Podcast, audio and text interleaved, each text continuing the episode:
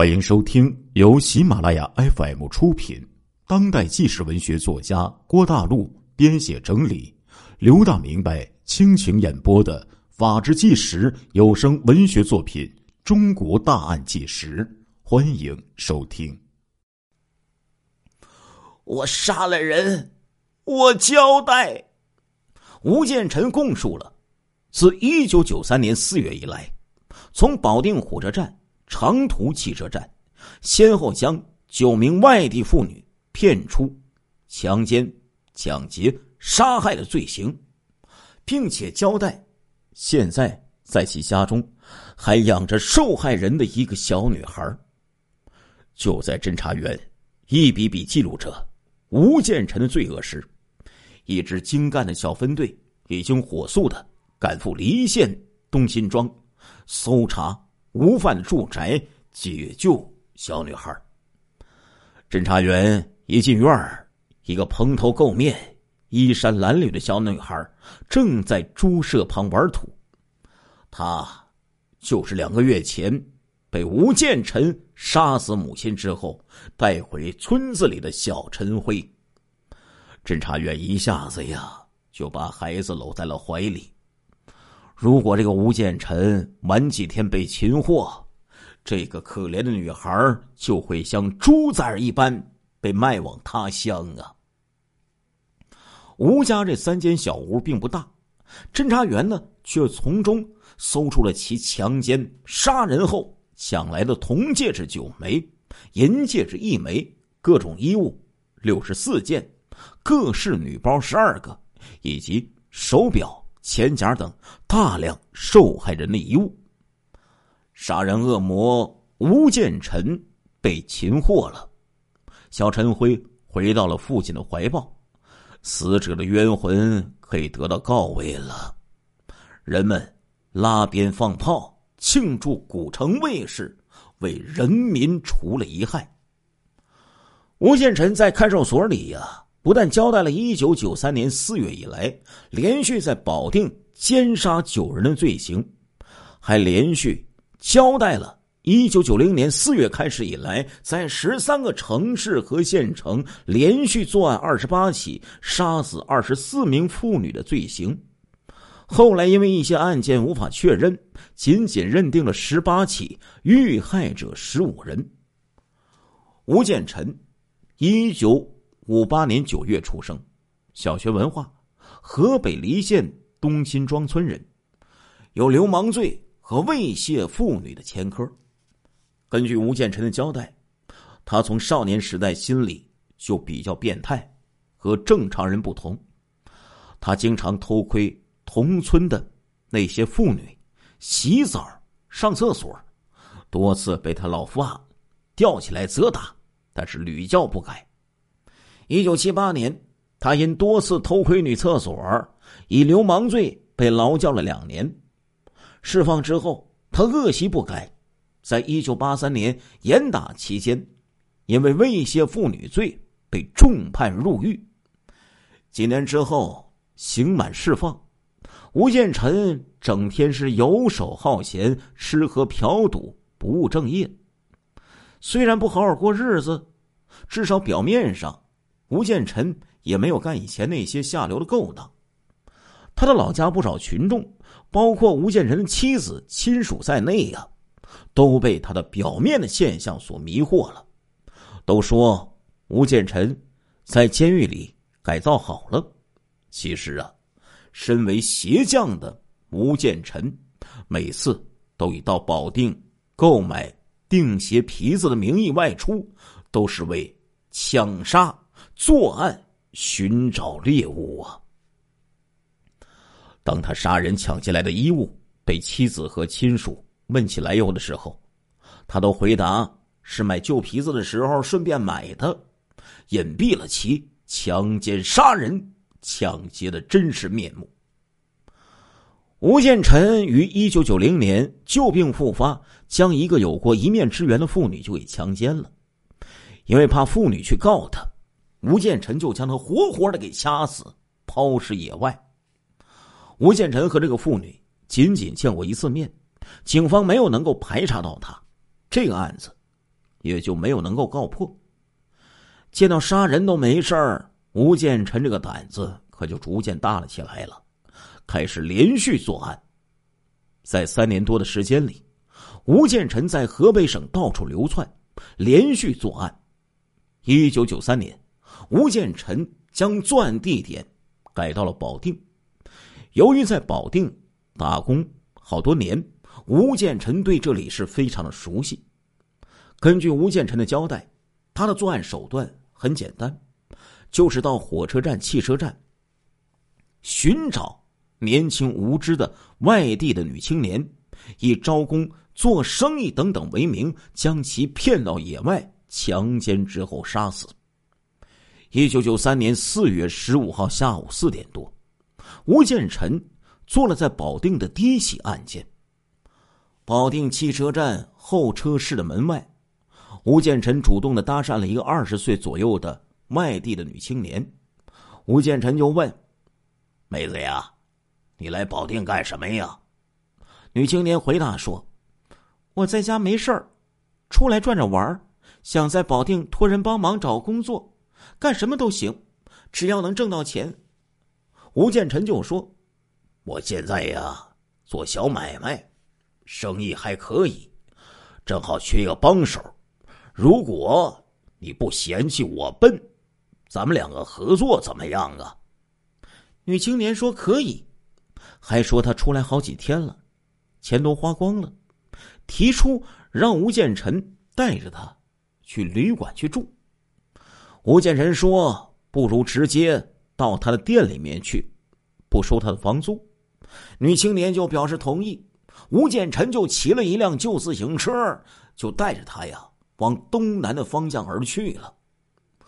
吴建臣带着女青年穿过了闹市区，一直就走到市郊的一块麦地里。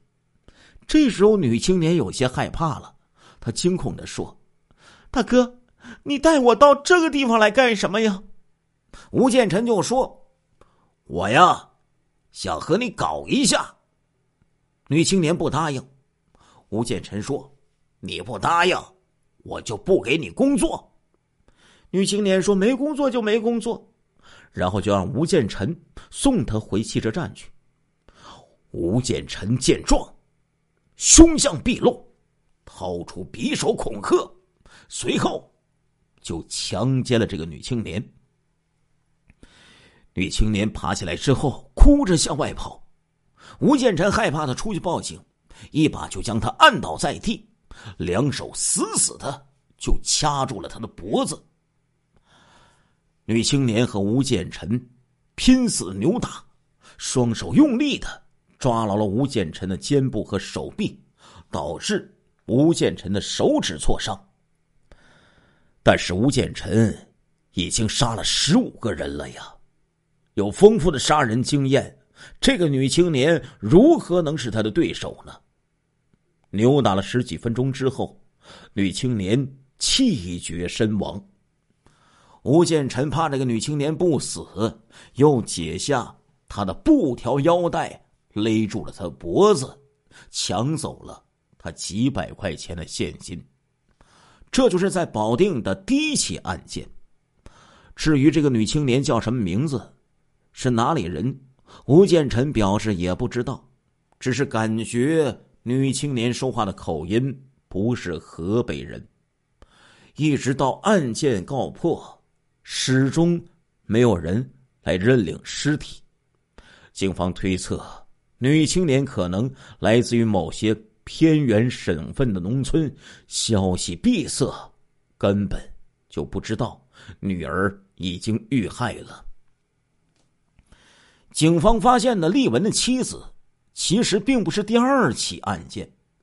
吴建臣做了第一个案件以后的三个月，又做了第二起案件。一九九三年七月十五号下午，吴建臣又在保定汽车站寻找猎物，但是没有收获。天黑的时候，吴建臣垂头丧气的就到保定汽车站外边的饭馆里吃饭。正好呢，就碰上了三十多岁左右的外地女人，也在这个饭馆里吃拉面呢。吴建臣就主动和她打起了招呼，问东问西的。这个外地妇女就告诉吴建臣，她丈夫在家里整日的赌博，借了一屁股的账，别人成天登门要钱，她心里烦得慌，就从家里出来散心，已经出来一个星期了，并且说打算和她的男人离婚。吴建臣就装作一个热心人，就说：“我是离县毛线厂的干部，等你离了婚呢。”我从我们毛线厂给你找一个条件好的工人。这时候呢，这个女人听了，表示同意，而且很感激呀。吃完拉面呢，吴建臣还替这个女人付了账，然后呢，两个人搭讪着，就向着市里的郊区而去。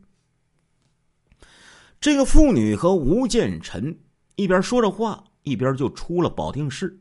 走到了清苑县谢庄村的南张家坟地的附近，吴建臣就提出和这个妇女要发生关系。那妇女当然不同意呀，不干呢。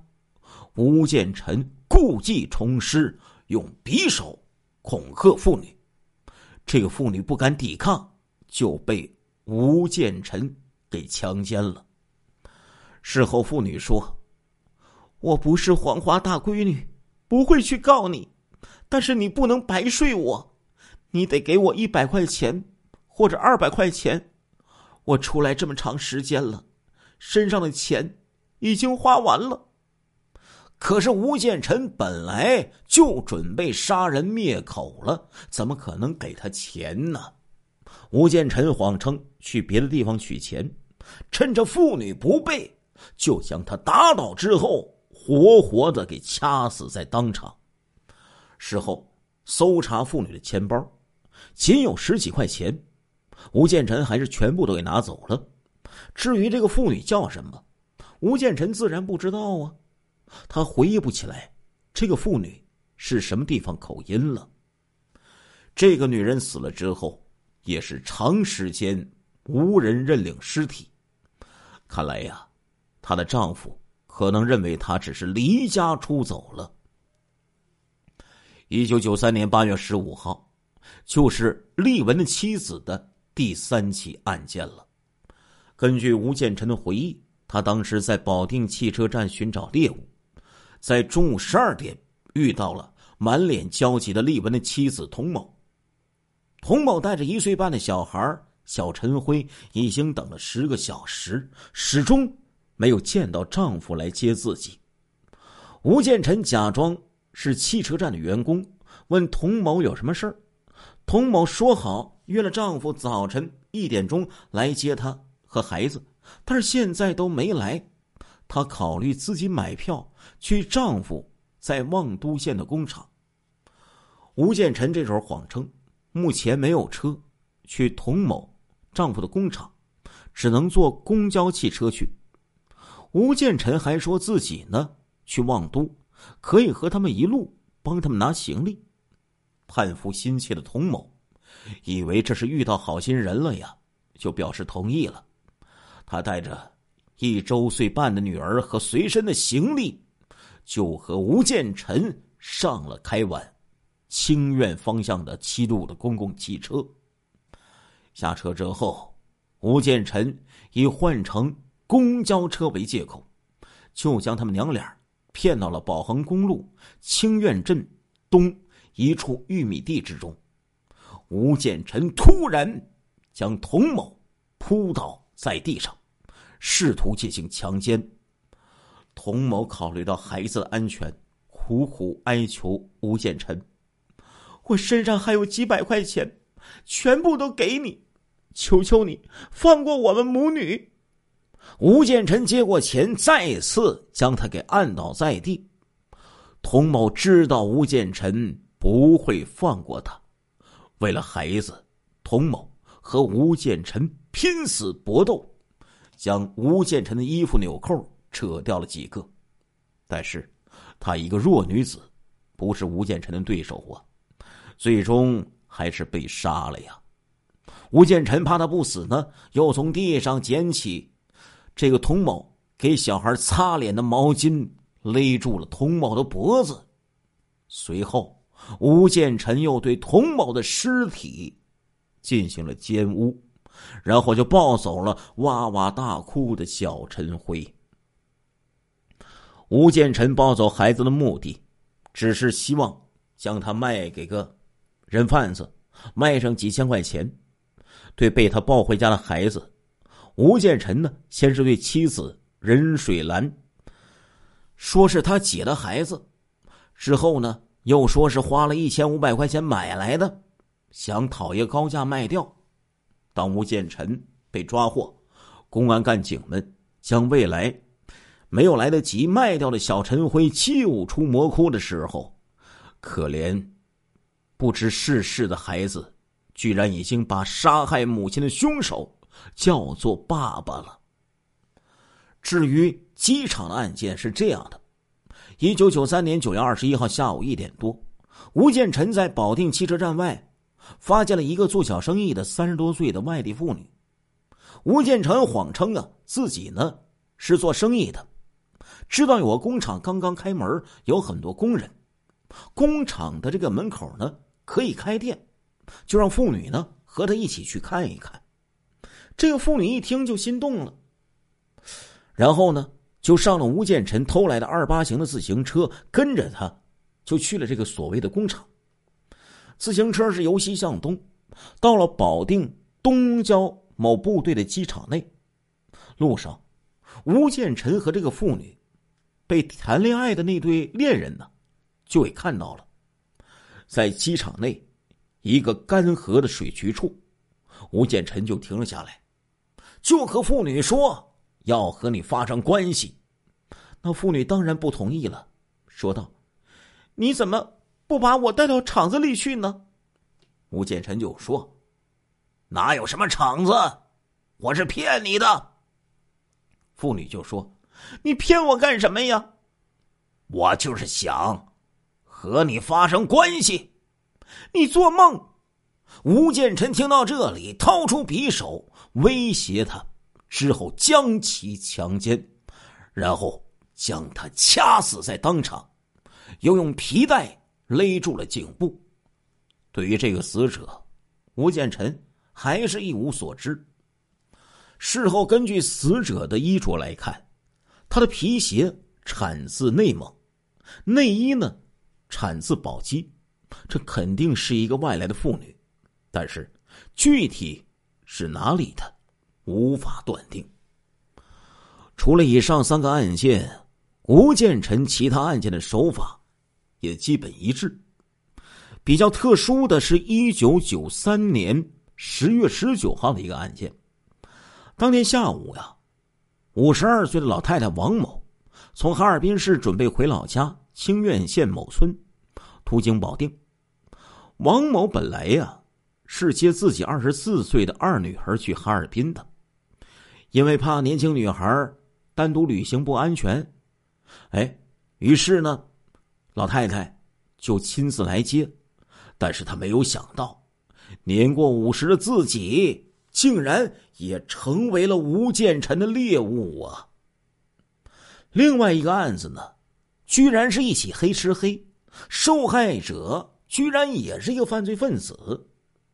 吴建臣回忆说，一九九三年十月二十五号下午两点多，他在保定火车站寻找一个猎物，二十岁左右的一个年轻女孩。这个女孩自称呢是做生意的。吴建臣说自己也是做生意的。吴建臣自称啊，两个人呢谈的很投机。这个女孩就告诉吴建臣说自己其实是个人贩子，刚刚将一个四川的妇女卖到了北京的顺义县，得到赃款三千元。现在呢，他正在火车站找容易欺骗的女人，准备将他们拐卖到北京去。